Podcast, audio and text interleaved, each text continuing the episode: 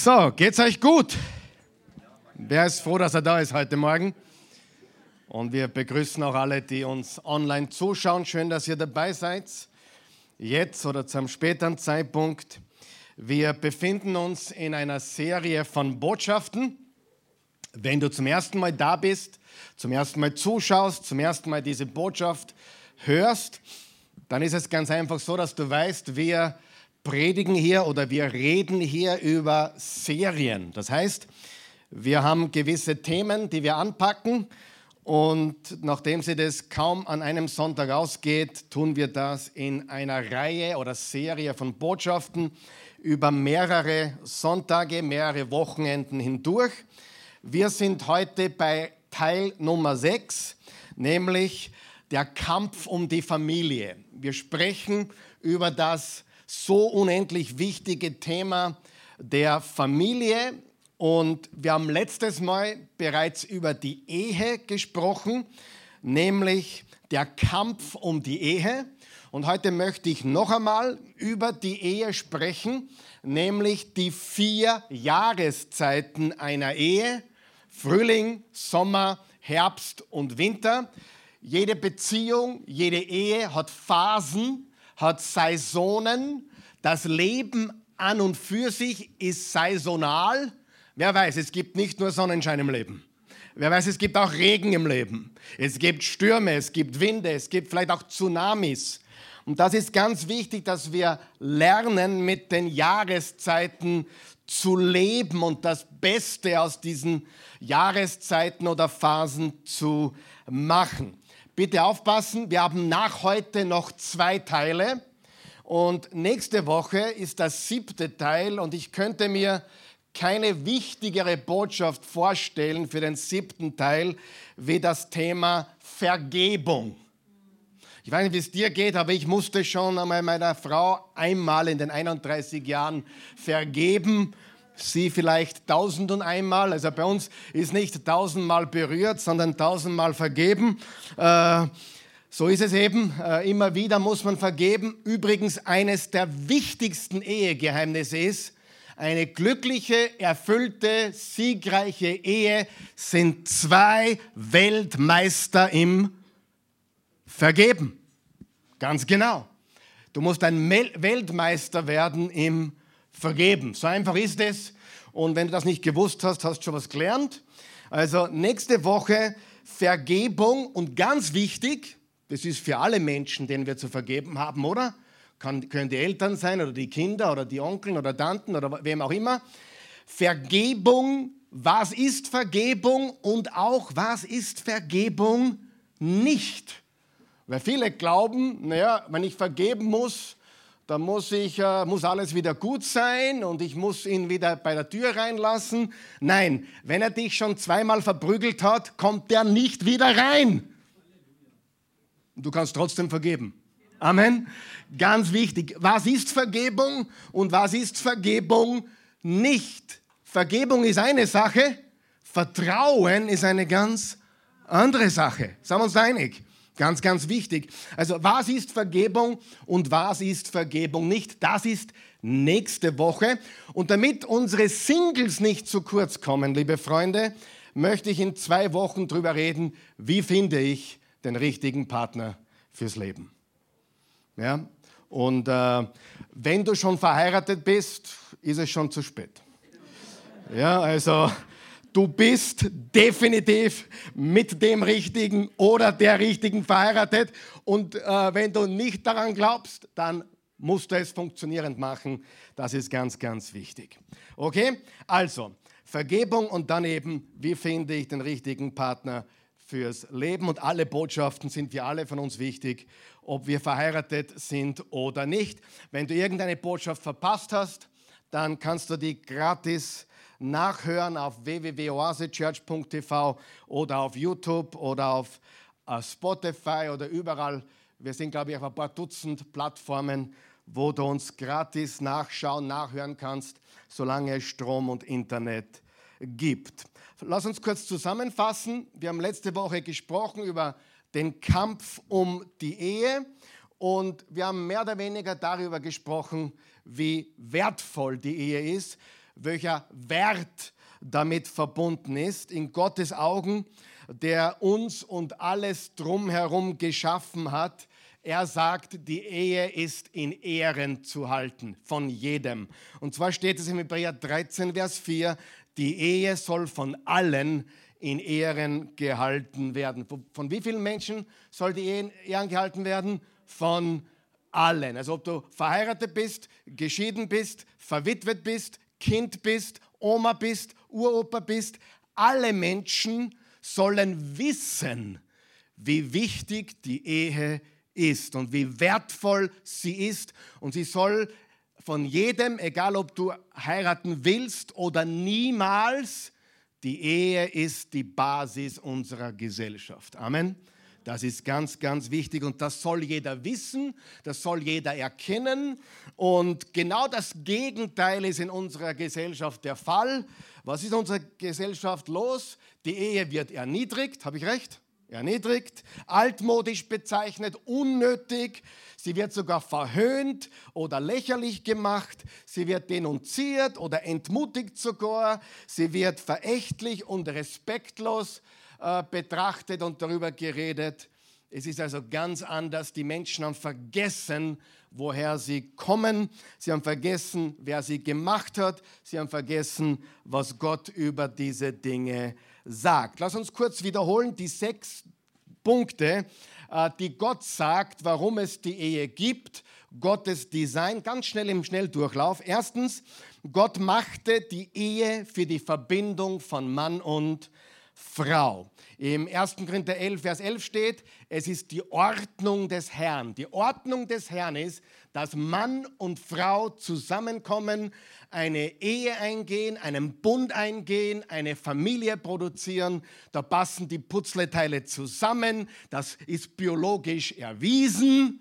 Alles andere funktioniert nicht so richtig. Okay? Gut? Okay, ich will gar nicht weitergehen. Gehen wir weiter. Es gibt viele Beziehungen, viele Beziehungen auf der Welt, aber die Ehe ist zwischen Mann und Frau. Können wir uns darauf einigen?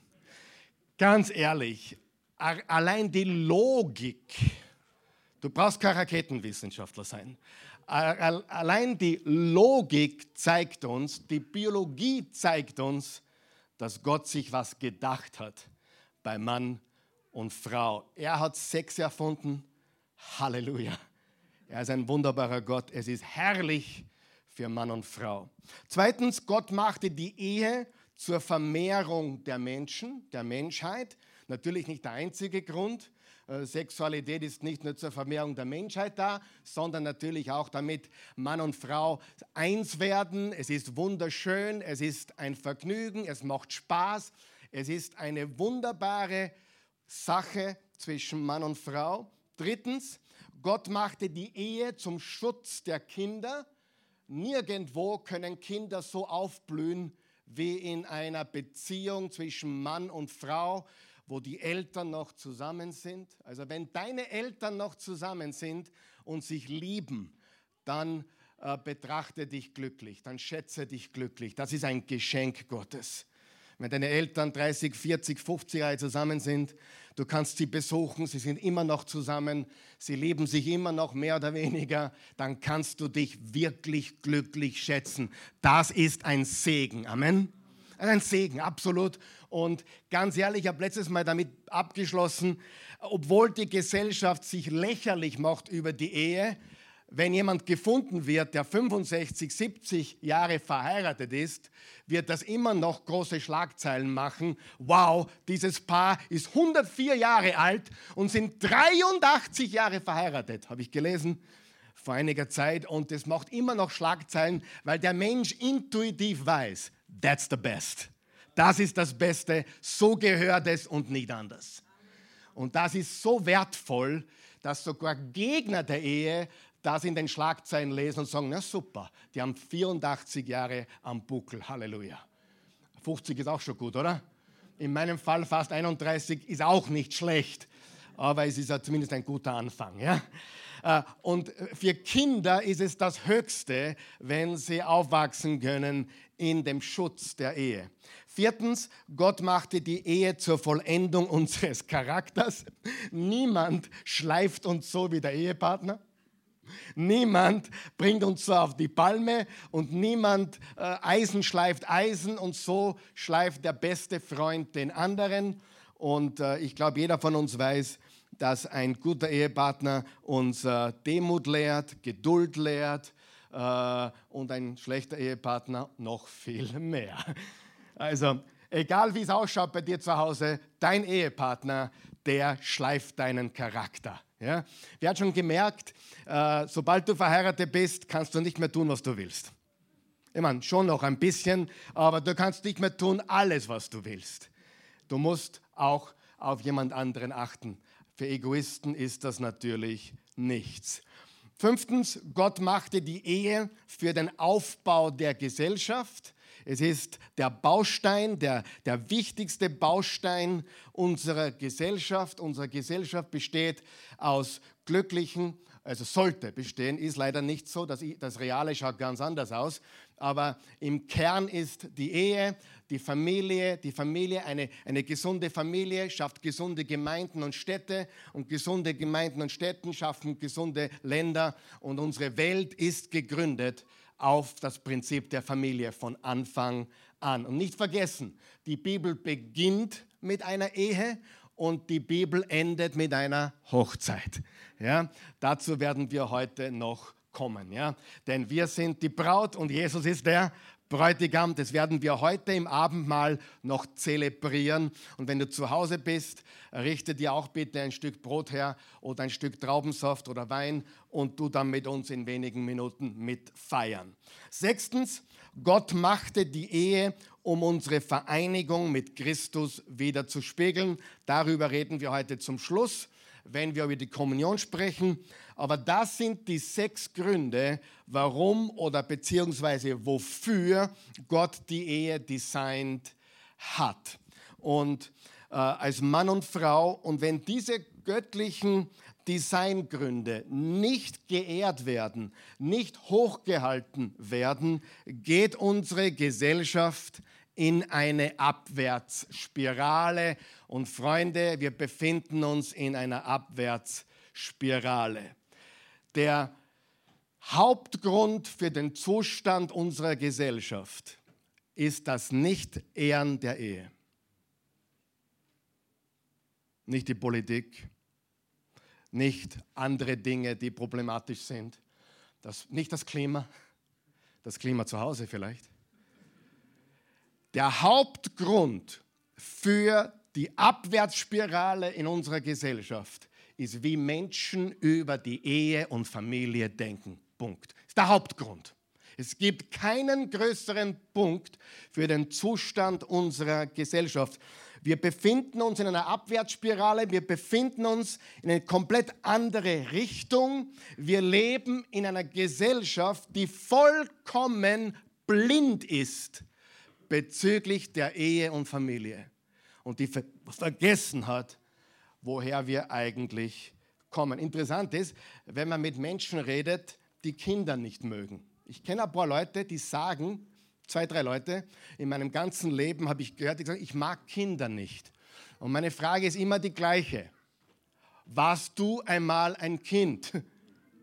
Und dann sagen sie immer irgendwas Komisches, ja, das ist aber schon lange her. Wir vergessen, woher wir kommen. Es ist total lustig, richtig? Und das ist der, jemand, der lacht, der ist eigentlich immer noch ein großes Kind, so wie ich. Aber wir wissen, woher wir kommen, oder? Und die Wege Gottes funktionieren. Und die anderen Wege funktionieren eben nicht. Und das ist die Realität. Wie gesagt, da braucht man nicht weit schauen, das sieht man. Im Sprüche 14, 34 steht, die Gerechtigkeit, Gerechtigkeit erhöht eine Nation aber die Sünde ist die Schande der Nationen. Was ist die Sünde? Sünde ist wörtlich Zielverfehlung. Wenn wir Gottes Ziel verfehlen, dann sündigen wir.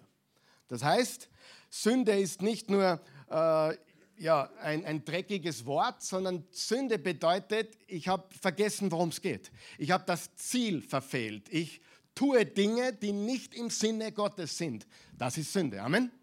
Die Bibel sagt sogar, alles, was nicht aus Glauben geschieht, ist Sünde. Das heißt, im Römer 14, 23 steht das, wenn ich es nicht aus Glauben tue, dann sündige ich mehr oder weniger. Und jetzt kommen wir zur heutigen Botschaft.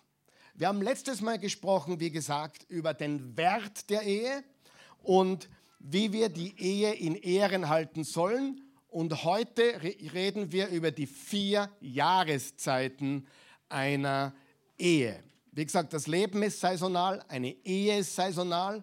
Und äh, ich berichte heute oder wir berichten heute, äh, die, die Christi und ich sind uns da komplett eins in diesen Dingen. Wir haben viel Freude erlebt die letzten 33 Jahre, die wir zusammen sind und fast 31, die wir verheiratet sind. Also in diesen 33 Jahren oder 31 Jahre Ehe haben wir viel Freude erlebt, aber auch einiges an Schmerz erlitten. Und ich denke, das ist vollkommen normal. Wer von euch weiß, Leiden und Schmerz erleben wir, ob wir verheiratet sind oder nicht. Du wirst durch Krisen im Leben geben, ob du verwitwet bist, geschieden bist, verheiratet bist, Single bist, Kind bist, Mann bist, Frau bist. Wir gehen in diesem Leben durch Krisen. Sind wir uns da einig?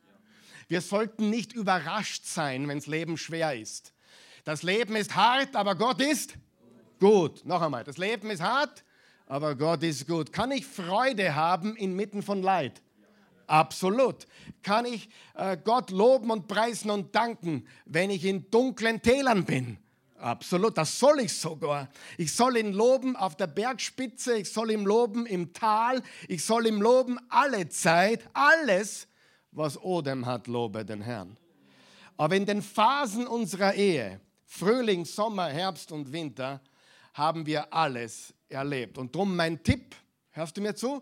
Wenn du noch nicht verheiratet bist, bevor du ihn oder sie heiratest, geh zwei Jahre durch. Das ist ideal. Warum? Das, das ist keine Pflicht, aber es ist das Beste. Warum? Manchmal, manchmal geht es auch schneller und es geht gut. Warum zwei Jahre? Weil du dann zweimal mit diesem Menschen durch Frühling, Sommer, Herbst und Winter. Frühling, Sommer, Herbst und Winter. Und dann wirst du feststellen, wie er im Frühling ist oder wie sie im Sommer ist oder wie er im Herbst ist oder im Winter ist. Du wirst den Menschen kennen durch alle Phasen des Lebens. Wer hat schon gemerkt, wir verändern uns. Ja, und vor allem die Männer tun äh, am Anfang ganz anders wie dann später. Und die Frau, zu dem komme ich noch. Aber es ist äh, äh, Frühling. Frühling, wofür steht der Frühling? Der Frühling steht für sehr aktiv, busy. Ich sage einmal sehr beschäftigt. Wenn unser Leben sehr beschäftigt ist, der Sommer steht dafür, wenn alles top ist. Und der Herbst steht für Veränderung. Und der Winter steht für dunkle Zeiten, wenn es dir den Boden unter den Füßen wegzieht. Wer hat das schon erlebt? Im Leben allgemein, die, nur einer, zwei, drei, wer hat schon erlebt, was da den Boden unter den Füßen wegreißt? Okay, lass uns drüber reden. Bevor wir darüber reden, möchte ich dir die fünf Bereiche sagen, wo jede Ehe Herausforderungen hat. Das sind die fünf Hauptbereiche, manche weniger, manche mehr. Der, der Hauptbereich ist Kommunikation. Ja? Und ein weiterer Bereich ist Sex. Ein weiterer Bereich sind die Schwiegerleute. Aber ich weiß, niemand hier, der ist, hat jemals über die Schwiegerleute diskutiert. Deine Eltern, deine Verwandtschaft oder sonst was, oder? Das gibt es ja gar nicht, oder? Von was redest du, Pastor? Sex? Oh, rennt wie am Schnürchen. Wirklich? Okay, Kinder und Geld. Wiederholen wir ganz kurz. Die fünf Hauptbereiche, wo Ehen Schwierigkeiten haben oder beziehungsweise Herausforderungen haben oder Streitpotenzial da ist. Übrigens, Streiten ist nicht nur schlecht. Weißt du, wie du mit jemandem intim wirst, indem du Konflikte löst? Wenn du nie Konflikte lösen musst, weil wir uns alle immer anlächeln, wie beim ersten Date, ist er nicht perfekt am ersten Date oder? Oh, also, perfekt, ja? Ja. Oh. Aber die Wahrheit ist, wir verändern uns. Und Kommunikation, Sex, Schwiegerleute, Kinder, wie viele Kinder werden wir haben, wie erziehen wir sie, etc., etc. Und Geld, aber niemand von euch hat je Geldprobleme gehabt, oder? Schon gar nicht in der Ehe. Diese Diskussion hat es noch nie gegeben, oder? Okay, passt. Lass uns über diese vier äh, Phasen oder Jahreszeiten jetzt reden. Reden wir über den Frühling.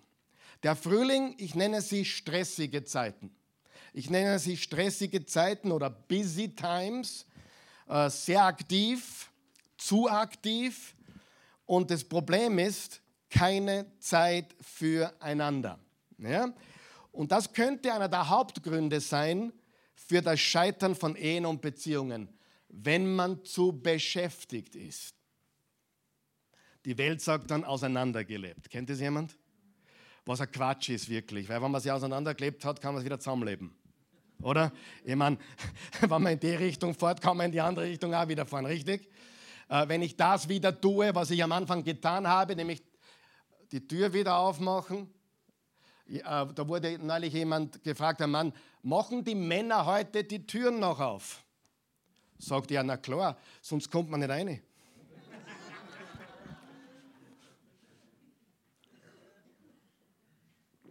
Schlechter Witz, oder? Aber macht nichts. Aber früher hat man die Tür aufgemacht für die Frau und hat sie einsteigen lassen, hat die Tür wieder zugemacht, richtig? Liebe Mädels, wenn sich das nach sechs Monaten aufhört, dann macht die Augen weiter auf. Vor der Hochzeit Augen weiter auf, nach der Hochzeit Augen zu, absolut. Der Frühling. Heute wird es übrigens ein bisschen praktisch. Letztes Mal haben wir das Theologische gehabt, okay? Heute ist praktisch. Ähm, und vielleicht auch ein bisschen lustig, mehr oder weniger. Aber einer der Hauptgründe für das Scheitern von Ehen ist zu beschäftigt sein. Wir leben aneinander vorbei. Wir, wir begegnen uns wie Schiffe in der Nacht auf, der, auf dem Ozean. Wir, wir fahren aneinander vorbei. Zu beschäftigt, keine Zeit zum Reden, manchmal auch keine Zeit für Sex oder für gemeinsame Zeit, aber einfach zu beschäftigt. Und das, liebe Freunde, ist tödlich. Das kann eine Beziehung killen. Nicht, nicht einmal Ehebruch, nicht einmal irgendwas anderes, sondern einfach nur keine Zeit haben. Ja? Und liebe Frauen, hört mir zu, Männer, hört einmal kurz weg. Die meisten tun das sowieso. Die meisten denken schon ans Mittagessen. Äh, was wir verstehen müssen, was wir verstehen müssen, vor allem die Frauen, der Mann hat eine Mission. Er ist auf der Jagd. Und wenn er dann so die Frau sieht, die er will, dann fokussiert er alles auf dieses Mega-Vibe. Ja? Die will ich. So, und alles. Er blendet alles aus und da ist sie. Tut alles, um sie gewinnen. Er tut Dinge, die er normalerweise nie tun würde in die Oper gehen zum Beispiel, würde kein normaler Mann machen. Zwei Stunden am Telefon reden, macht kein normaler Mann. Aber interessant, in den ersten Wochen hat er damit überhaupt kein Problem. Zwei, drei, vier Stunden, kein Problem. In die Oper willst du? Ja, gehen wir jede Woche in die Oper. Aber es macht kein normaler Mann. Und dann, sobald sie Ja sagt, sobald sie quasi eingetötet ist. Abhaken. Erledigt. Erledigt. Neue Phase. Jetzt muss ich versorgen. Jetzt muss ich arbeiten, jetzt muss ich Geld verdienen, jetzt muss ich schauen, dass ich äh, eine Familie kriegen. Und der Mann ist beim nächsten Thema. Und die Frau denkt sich, wer ist denn das? Hat sich komplett verändert. Richtig? Ja, sagen wir noch wach. Ist die Wahrheit. Du sagst, aber es ist lustig. Ja, es ist lustig, aber wahr. Der Mann ist ein Jäger. Er hat eine Mission. Und wenn er dich hat, macht er Hackel dahinter und geht zum nächsten Thema. Und die Frau denkt sich, das war die Lockvogeltaktik. Die berühmte Lockvogeltaktik. So, jetzt haben wir den Frühling. Wir sind sehr beschäftigt und solche Phasen wenn wir nicht aufpassen, wird der Frühling zum Dauerzustand. Das heißt, es wird zum Muster. Und bevor man es merkt, ist es ein Lebensstil. Wir sind ständig so busy, dass wir keine Zeit füreinander machen. Das ist tragisch, weil man denkt, oh, nächstes Monat wird es besser. Und ab Weihnachten wird es anders. Und wenn dann das, wenn das Kind in den Kindergarten kommt, wird es anders. Oder wenn die Vorschule endlich vorbei ist, wird es anders. Wer von euch weiß, es wird nicht anders. Wir sind Gewohnheitsmenschen. Wir sind Menschen, die Muster und Gewohnheiten in ihr Leben lassen. Ganz gefährlich ist die Zeit, übrigens Kinder kriegen ist super, oder? Aber wer von euch weiß, die meisten Ehen schießen sich ins Knie, weil sie plötzlich, wenn sie Kinder haben, nicht mehr auf sich selbst schauen, sondern auf die Kinder. Alles dreht sich um die Kinder. Darf ich einen ganz großen Tipp geben? Sie oder er war vor den Kindern da. Und daher ist sie oder er wichtiger wie die Kinder. Richtig. Die Ehe steht an erster Stelle. Meine Kinder wissen, Mama und Papa, Christi war vor dir da. Und der Karl Michael war vor dir da. Der Papa war vor dir da. Und wenn wir nicht funktionieren, funktioniert das Ganze nicht. Und ganz ehrlich, liebe Leute, hört mir zu, gerade wenn du kleine Kinder hast, wir lieben sie, wir tun alles, was wir können, um das Beste für sie zu tun. Und das Beste ist, wenn Papa und Mama richtig verknallt sind. Und die Kinder, auch wenn sie wegschauen, sagen, na, das ist aber grauslich. Sie lieben es. Sie wollen es sehen, obwohl sie so tun, als würden sie nicht sehen wollen. Das gibt Sicherheit. Amen. Was gibt das für eine Sicherheit für ein Kind, wenn Mama und Papa verknallt sind über beide Ohren? Das ist eine gewaltige, gewaltige Sicherheit. Und gefährlich ist natürlich bei kleinen Kindern, weil kleine Kinder nehmen so viel Zeit. Nach dem ersten Kind kommt das zweite Kind, vielleicht sogar das dritte Kind. Jetzt hast du drei Vorschulkinder zu Hause und die Mama weiß nicht mehr aus und nein und der Papa ist auch unter Stress, weil er versorgen muss und man lebt aneinander vorbei. Und so schön dieser Frühling ist, nämlich Kinder haben, so gefährlich kann es sein für die Ehe. Wer ist noch mit mir? Stimmt das, was ich sage? Hundertprozentig. So.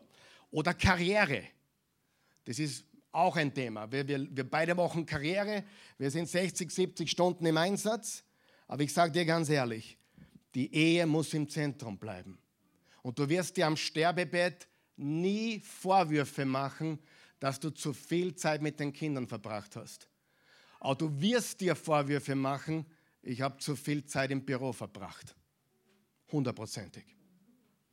Wenn du zu viel Zeit im Büro verbracht hast. Du wirst nie sagen, oh, jetzt liege ich da im Sterbebett, ah, ich hätte mehr arbeiten sollen. Wirst du nicht. Du wirst wahrscheinlich denken, hätte ich mehr investiert in meine Ehe, in meine Kinder, in meine Familie. Amen. Beziehungen ist das Wichtigste im Leben. Und die Ehe ist das Wichtigste. Wir machen drei Dinge, die Christi und ich. Wir, wir, wir, obwohl wir so unterschiedlich sind, leben wir uns heiß. Wir haben täglich gemeinsam Spaß, erstens. Haben, jeden Tag haben wir Spaß. Wir tun irgendwas Spaßiges, Verrücktes. Ich meine, nicht jeden Tag, weil nicht jeden Tag ich vielleicht auch nicht zu Hause bin oder, oder ja, es gibt auch Phasen, da ist sie in Amerika oder ich bin da oder keine Ahnung was. Aber wenn wir gemeinsam zu Hause sind, wir haben jeden Tag irgendwie miteinander Spaß. Ja? Und nicht nur das, was du meinst, ja? sondern wirklich einfach miteinander Spaß haben. Ja, das kann eventuell eine Sendung anschauen oder sein oder das kann irgendwas sein, aber wir haben Spaß miteinander. Wöchentlich unternehmen wir was, meistens einen halben Tag, oft auch Vormittage, gehen wir zum Frühstück. Also nicht nur am Abend, weil am Abend sind die Kinder meistens zu Hause. Aber am Vormittag ist unsere Zeit, da sind wir oft alleine, da gehen wir, fahren wir wohin oder gehen wir was frühstücken etc. Sehr, sehr wichtig. Und es muss nicht teuer sein. Und jährlich machen wir eine Auszeit, wo wir nur für uns da sind, einen Urlaub. Du sagst, ja, das braucht alles Zeit und Geld, das stimmt. Und wenn du kein Geld dafür hast, gibt es auch Balkonien. Balkonien bedeutet äh, Urlaub zu Hause. Es geht um die Zeit, es geht um die Gemeinsamkeit und es geht um die Absichtlichkeit, gezielt etwas tun, kreativ sein, was Neues tun, Abenteuer einplanen. Und was der Christi und mir sehr hilft, ist die Spontanität. Wir sind extrem spontan. Wir sind so spontan, dass andere Menschen uns verrückt erklären. Zum Beispiel, wir fliegen in Urlaub, ohne ein Hotel zu buchen. Wir landen und sagen, wo schlafen wir heute? Ja, gehen wir auf booking.com und geht schon. Wir sind crazy, wir sind spontan. Wir steigen ins Auto und wissen noch gar nicht, wo wir hinfahren. Aber wir sind zusammen. Amen. Das ist das Wichtige. Forget your plan. Äh, vielleicht bist du der Planer hoch drei, aber ich bin es nicht, die Christi auch nicht. Normalerweise ist der Antiplaner mit, dem, mit der Planerin oder umgekehrt verheiratet. Aber Du musst dir Zeit nehmen, gerade wenn Kinder da sind, wenn es stressig ist. Du musst die Zeit planen. Amen. Sagen wir noch wach. Und geh auf ein Date, sei nicht billig, sei kein, wie sagt man da auf, auf Wienerisch, wenn jemand knausrig ist? Ah, das ist hässlich, oder? Wenn man mit der eigenen Frau knausrig ist. Das bocke ich gar nicht. Ja? Männer runterschauen, ja, nach vorne schauen. Ich meine niemanden persönlich. Aber das Wichtige ist Einssein, Einheit leben. Das Einssein, Leben, Praktizieren, Intensivieren. Weil im Genesis 2, Vers 24 steht, deshalb verlässt ein Mann Vater und Mutter, um, um mit seiner Frau zu leben. Die zwei sind dann eins, unterstreicht ihr das, mit Leib und Seele. Darum geht es. Es geht nicht um, wie viel es kostet, wo wir hinfliegen, was wir genau tun. Es geht darum, dass wir gemeinsam sind. Und das ist ein solides Fundament. Okay, gut, gehen wir. Äh, übrigens, Jesus zitiert diesen Vers, völlig eins sein, in Matthäus 19 und auch in Markus 10. Und Paulus zitiert diesen Vers im Epheser 5, Vers 31, nämlich die zwei werden eins sein mit Leib und Seele. Sowohl Jesus als auch Paulus zitieren diesen Vers. Gehen wir zum Sommer. Weiß jeder, was Frühling ist? Was machen wir in den stressigen Zeiten, in den Frühlingszeiten, in den guten Frühlingszeiten? Kinder sind was Gutes, Karriere ist was Gutes. Aber was ist die Gefahr? Dass wir zu beschäftigt sind. Was ist die Gefahr? Dass wir vergessen, dass wir gemeinsam was unternehmen, dass wir gemeinsam sind, damit wir zusammenwachsen. Gehen wir zum Sommer. Der Sommer ist, wenn die Sonne scheint. Alles läuft wie geschmiert. Wer hat schon gemerkt, das sind aber ganz kurze Phasen. Wenn nicht, dann bist du noch nicht lange verheiratet. Bei allem Respekt. Aber der Sommer ist, wenn die Sonne scheint.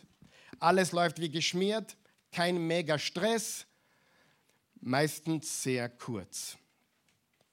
Aber es wird etwas kommen, um den Sommer zu unterbrechen, zu stören. Was tun wir im Sommer? Was tun wir, wenn alles gut läuft? Was machen die meisten Menschen, wenn alles gut läuft im Leben? Sie legen sich auf die faule Haut. Größter Fehler. Ich bin, im, ich bin äh, früher habe ich im Verkauf gearbeitet, das ist jetzt mittlerweile 26, 27 Jahre her. Ich war Verkäufer, ich war ein guter Verkäufer, würde ich sagen. Und eine Lektion, die mein erster Mentor, das war Sig Sigler, und das war ein christlicher Mann, ein Prediger sogar, der, der den ehrlichen Verkauf gelehrt hat, wie man wirklich Leute hilft, indem man ihnen gute Produkte bietet und verkauft. Er hat gesagt, der, best, der, beste Zeitpunkt, einen Verkauf abzuschließen, ist, wenn du gerade einen abgeschlossen hast. Was meint er damit? Der Marc weiß das. Du hast gerade einen glücklich gemacht mit deinem Produkt. Was machst du sofort? Den nächsten anrufen. Warum? Weil wenn es läuft, dann. Sagen wir das gemeinsam. Wenn es läuft, dann. Noch einmal. Wenn es läuft, dann läuft's. Und wenn es läuft, sollte man all läuft für die deutschen Zuschauer. Wenn es läuft, sollten wir alles tun, damit es weiterläuft. Und den großen Fehler, was manche machen, jetzt haben sie mit drei Kunden geredet, alle haben nachgesagt und ganz aus Panik rufen es alle an. Und das Problem wird nur noch größer. Wenn, du gar, nicht, wenn gar nichts mehr geht, leg eine Pause ein. Ja, richtig, Marc? Wenn gar nichts mehr geht, leg eine Pause ein. Warum? Weil in deinem Stress, in deiner kaputten grad, äh, Zustand, machst du alles nur schlimmer. Und im Sommer läuft es gut. Das heißt, im Sommer investieren wir noch mehr. Im Sommer speichern wir die guten Zeiten. Im Sommer bauen wir auf. Im Sommer gehen wir auf ein Eheseminar. Wann gehen die meisten auf ein Eheseminar? Im Winter. Wann, wann alles drunter und drüber geht. Jetzt brauchen wir Seelsorge, jetzt brauchen wir ein Eheseminar. Jetzt müssen wir ein Ehebuch lesen, weil jetzt geht es nimmer. Und die Wahrheit ist, gescheite Leute bilden sich weiter in guten Zeiten. Gescheite Leute investieren in die Ehe und geben noch mehr, wenn es läuft.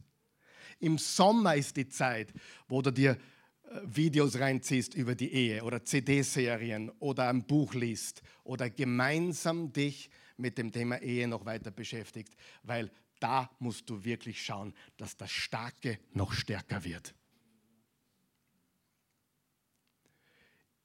Eines meiner Stärken, glaube ich, wer ist meiner Meinung, ist Predigen. Ich habe viele, viele, viele, viele, viele Schwächen. Und ich beschäftige mich jede Woche Minimum 30 Stunden, um noch ein besserer Prediger zu werden. Woran sollten wir arbeiten? An unseren Schwächen? Nein. Hör auf, an deinen Schwächen zu arbeiten, außer es sind Charakterschwächen. Wenn es Charakterschwächen sind, musst du sie ausbügeln. Amen.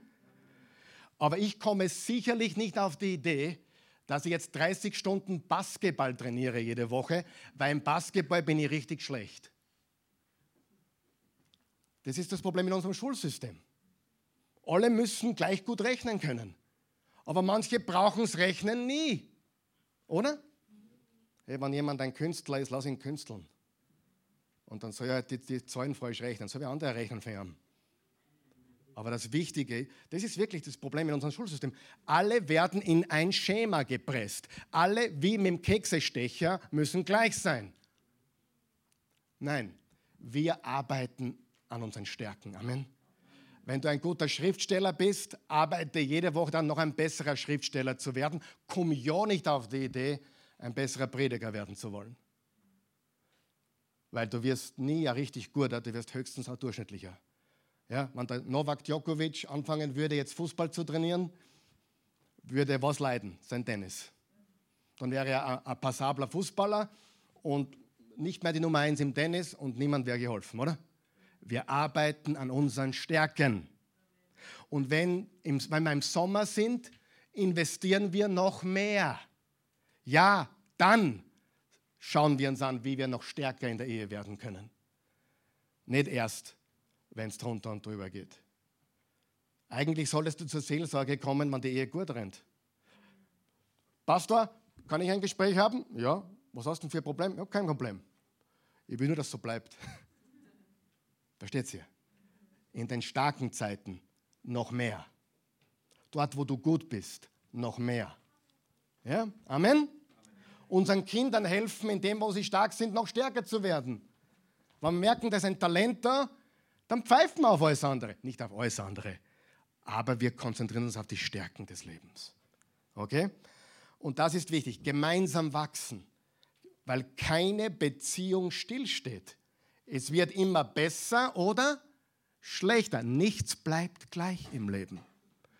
Jede Beziehung, die du hast, egal mit wem, ist im Aufwärtstrend oder im Runtergehen. Jede Beziehung, die du hast.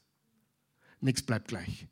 Es wird entweder besser oder schlechter. Und in den Zeiten, wo wir stark sind, wollen wir noch besser werden. Sind wir noch wach? Ist, ist jeder noch klar? Gut, was ist im Frühling? Stressige Zeiten. Worauf müssen wir aufpassen im Frühling? Gute Zeiten? aber dass wir nicht zu beschäftigt sind. Dass wir immer noch Zeit für uns ausschnitzen. Dass wir immer noch Zeit für uns haben.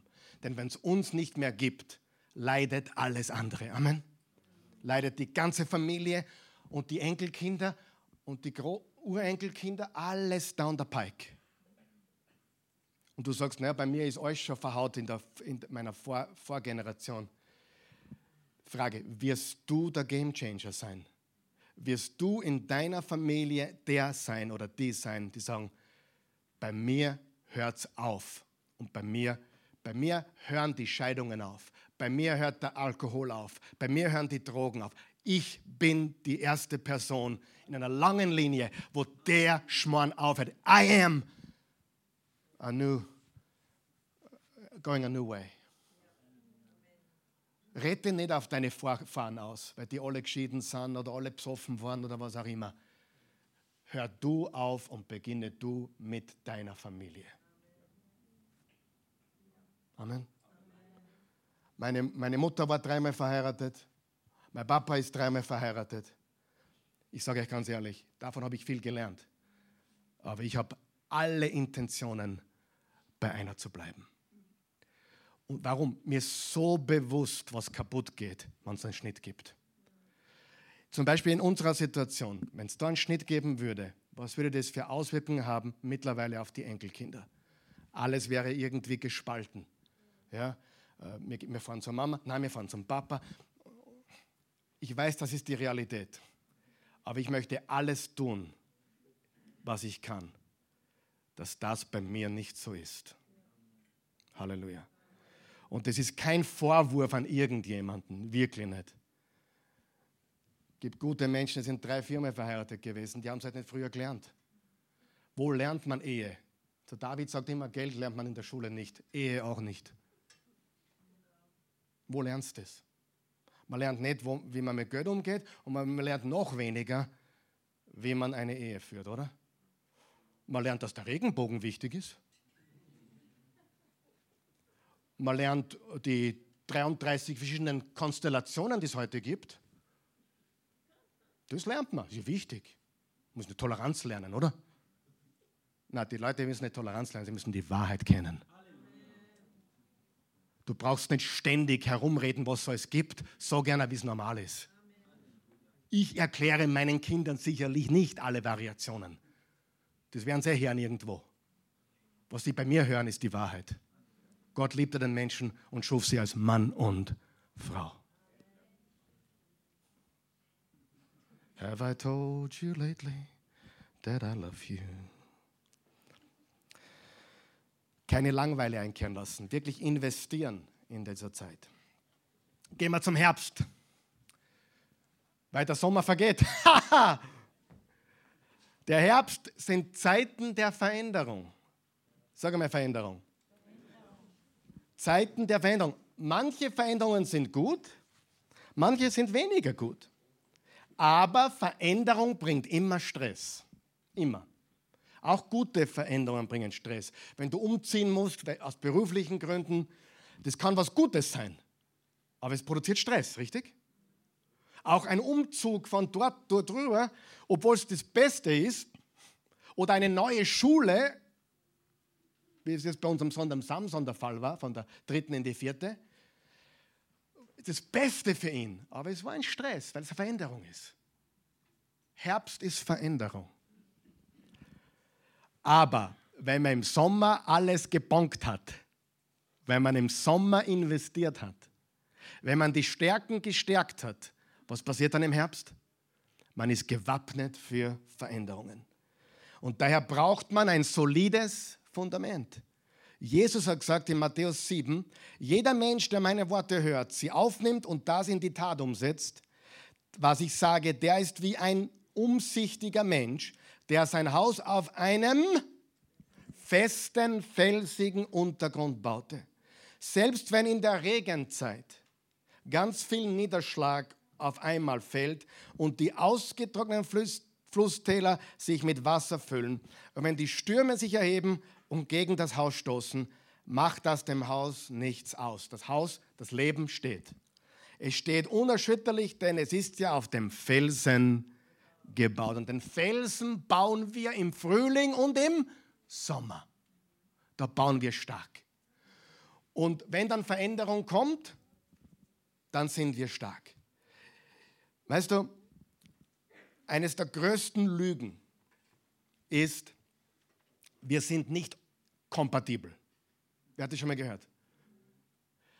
Da wäre sagen, das ist ein Wort, das Scheidungsanwälte erfunden haben. Inkompatibilität. Der wird was verraten. du bist, ich bin mit der Christi nicht kompatibel. Und ich bin mit niemandem kompatibel. Und du bist mit niemandem kompatibel.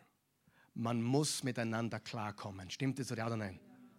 Sieh, Kompatibilität ist ein Quatsch. Wir müssen Entscheidungen treffen, wir müssen einander lieben. Wir sehen Dinge anders.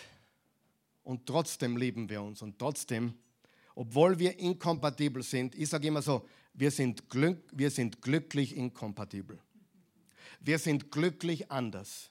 Und weißt du, wenn jemand ständig sagt, wir sind, wir sind nicht kompatibel, da gibt es noch ein Wort dafür, Egoismus.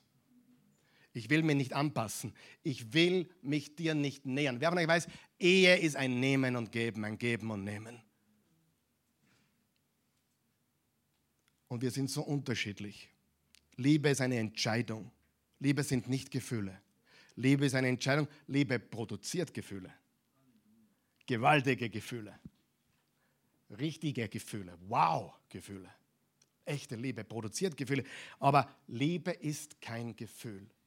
Wie oft kommen Leute zu mir und sagen, oh, ich habe mich verliebt. Sage ich, nein, nicht schon wieder, bitte. Sich zu verleben ist keine Kunst. Das kann jeder Idiot. Wirklich. Wisst ihr, dass sich fast alle zwei Menschen, egal welche, können sich unter den, unter den richtigen Umständen ineinander verlieben. Man kann sich verlieben. Der Mann hat sogar die Gabe, sich wahrscheinlich in 35 Kleider auf einmal zu verlieben. Es ist so. Verliebt sein ist ein Gefühl, das kommt und das geht wieder. Wenn ich die Christi, wer glaubt mir das? Wenn ich die Christi nicht kennengelernt hätte, hätte ich mich mit einem anderen verliebt. Wer glaubt mir das? Das ist ja ganz normal. Verlieben ist keine. Wer war schon mehr als einmal verliebt? Wer war schon mehr als, wer war schon Double Digits verliebt? Ja? Jeder. Keine Kunst. Verliebt sein ist nicht Liebe. In den Veränderungen des Lebens muss man Entscheidungen treffen. Und diese Entscheidungen, dass man sagt, hey, es verändert sich gerade was, aber wir bleiben stark. Und du musst noch was wissen. Der Grundcharakter eines Menschen verändert sich nicht. Wie oft sagen Eheleute zueinander, du wirst ihn nie ändern. Und die Christi hat mir das schon ein paar Mal gesagt. Und ich habe gesagt, na, endlich kommst du drauf. Natürlich, manche Dinge verändern sich, aber der Grundcharakter, die Persönlichkeit, die verändert sich nicht. Es ist sogar erwiesen, dass jemand vom 18. Lebensjahr bis zu seinem Lebensende im Grunde genommen vom Charakter her, also von, von der Persönlichkeit, relativ gleich bleibt. Ein Choleriker bleibt ein Choleriker. Er kann sanfter werden, er kann lockerer werden, aber im Grunde genommen ändern sich manche Dinge nicht. Die Christi ist relativ genau bei manchen Sachen. Ich bin bei manchen Sachen oberflächlich und ja, nicht so genau. Und da gibt es andere Sachen, sind wir genau umgekehrt. Ja? Aber die Wahrheit ist, dass bei Veränderung da brauchen wir das richtige Fundament. Und das legen wir im Sommer. Das legen wir in den guten Zeiten. Und wenn Veränderung kommt, sind wir bereit. Auch schlechte Veränderungen. Wir sind gewappnet. Und jetzt komme ich zum letzten Punkt und es ist der Winter. Und das sind die dunklen Zeiten des Lebens.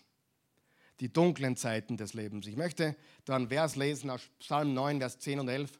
Da steht, so wird Jahwe eine sichere Burg für Unterdrückte sein. Eine Fluchtburg in Zeiten der Not. Darum vertrauen dir die, die deinen Namen kennen, denn du lässt sie nicht im Stich, die dich suchen, Herr oder Jahwe. Was kann eine finstere Zeit sein? Es ist eine Zeit des Verlust, der Trauer. Es kann Ehebruch sein. Ehebruch berechtigt dich zur Scheidung. Aber du musst dich nicht scheiden lassen. Man kann auch vergeben und man kann es wieder reparieren, wenn beide wollen. Ehebruch könnte man sich scheiden lassen, ist von Jesus gedeckt. Ja? Aber Jesus hat nicht gesagt, gesagt, du musst. Nein, es gibt Vergebung und Wiederherstellung auch. Wenn beide es wollen. Amen. Aber das ist eine finstere Zeit. Warum ist es eine finstere Zeit? Nicht wegen dem Sex in erster Linie, sondern wegen dem Vertrauen. Das größte Problem bei Ehebruch ist nicht das körperliche, das ist schlimm genug. Das größte Problem ist Vertrauensbruch. Und das ist natürlich schwer herzustellen wieder. Amen. Aber es ist möglich. Ja? Äh, oder eine Insolvenz, ein Konkurs könnte eine finstere Zeit sein. Interessant ist ja, dass die meisten Insolvenzen gefolgt sind von einer Scheidung. Fast immer. Oder ein Kind kommt ins Gefängnis. Oder ein Kind ist drogensüchtig. Oder ein Kind stirbt. Die Szenarien sind eine breite Palette. Aber sei dir eines bewusst. Winter gibt es in jedem Leben. In jedem Leben. Die Christi und ich haben den Frühling durch, Länge mal Breite. Ich war nicht, nicht viel daheim. Ich war beschäftigt mit Bibelschule und Gottesdiensten. Ich bin heute mehr zu Hause als je zuvor. Heute gehe ich nicht durch die Welt und sage, Karl Michael, hustle, hustle. Na, heute sage ich, weniger ist mehr. Weil ich gelernt habe, dass Arbeit wichtig ist. Und manche sind faul, die sollten in die Gänge kommen, das ist schon klar. Aber letztendlich geht es nicht um Hustle, Hustle, sondern es geht um Beziehungen und das ist das Nonplusultra. Amen.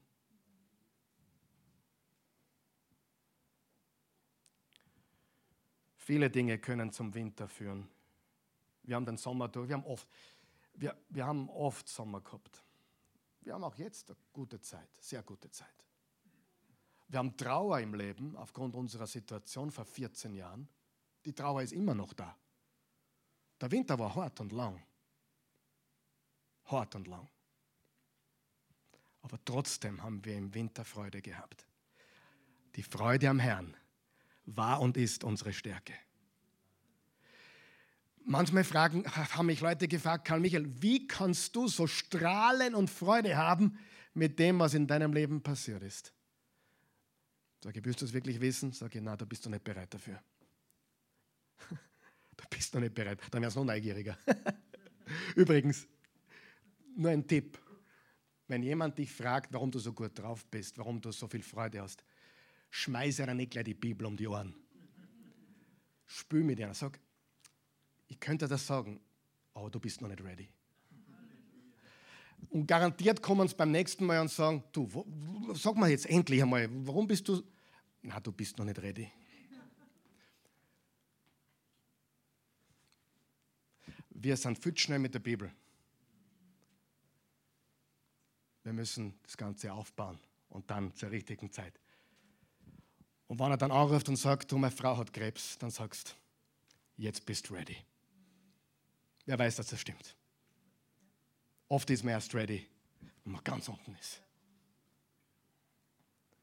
Warte auf die richtige Gelegenheit, jemanden so richtig zu sagen, um was es geht. Ohne zurückzuhalten. Lebe es und sage es zur richtigen Zeit.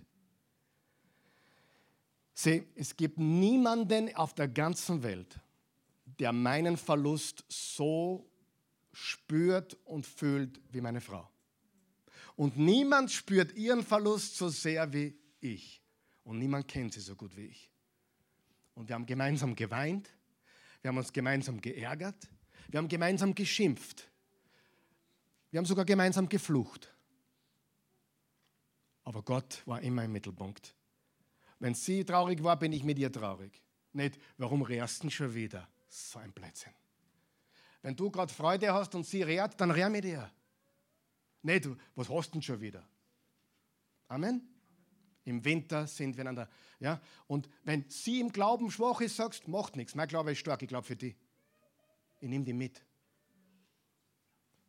Und wenn du, wenn du verheiratet bist und einen ungläubigen Mann oder Frau hast, dann trag du ihn mit mit deinem Glauben. Sag, okay, mach, du bist noch nicht gläubig, aber ich nehme die mit. Ich trage die. Wir tragen einander. Amen.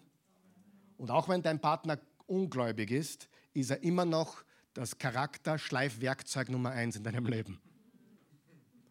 Er kann auch die Ungläubigen verwenden, dich zu schleifen.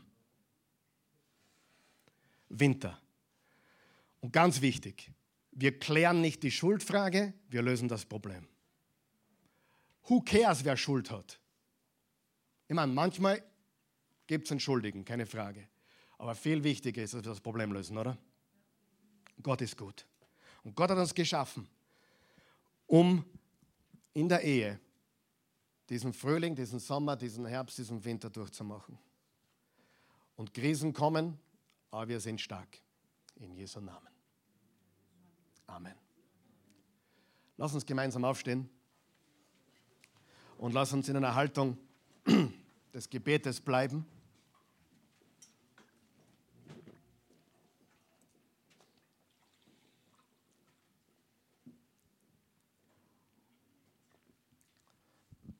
Vater im Himmel, wir danken dir, wir loben dich und preisen dich, wir lieben dich. Du bist ein guter Gott, ein gnädiger Gott, ein treuer Gott. Danke, dass du für uns bist.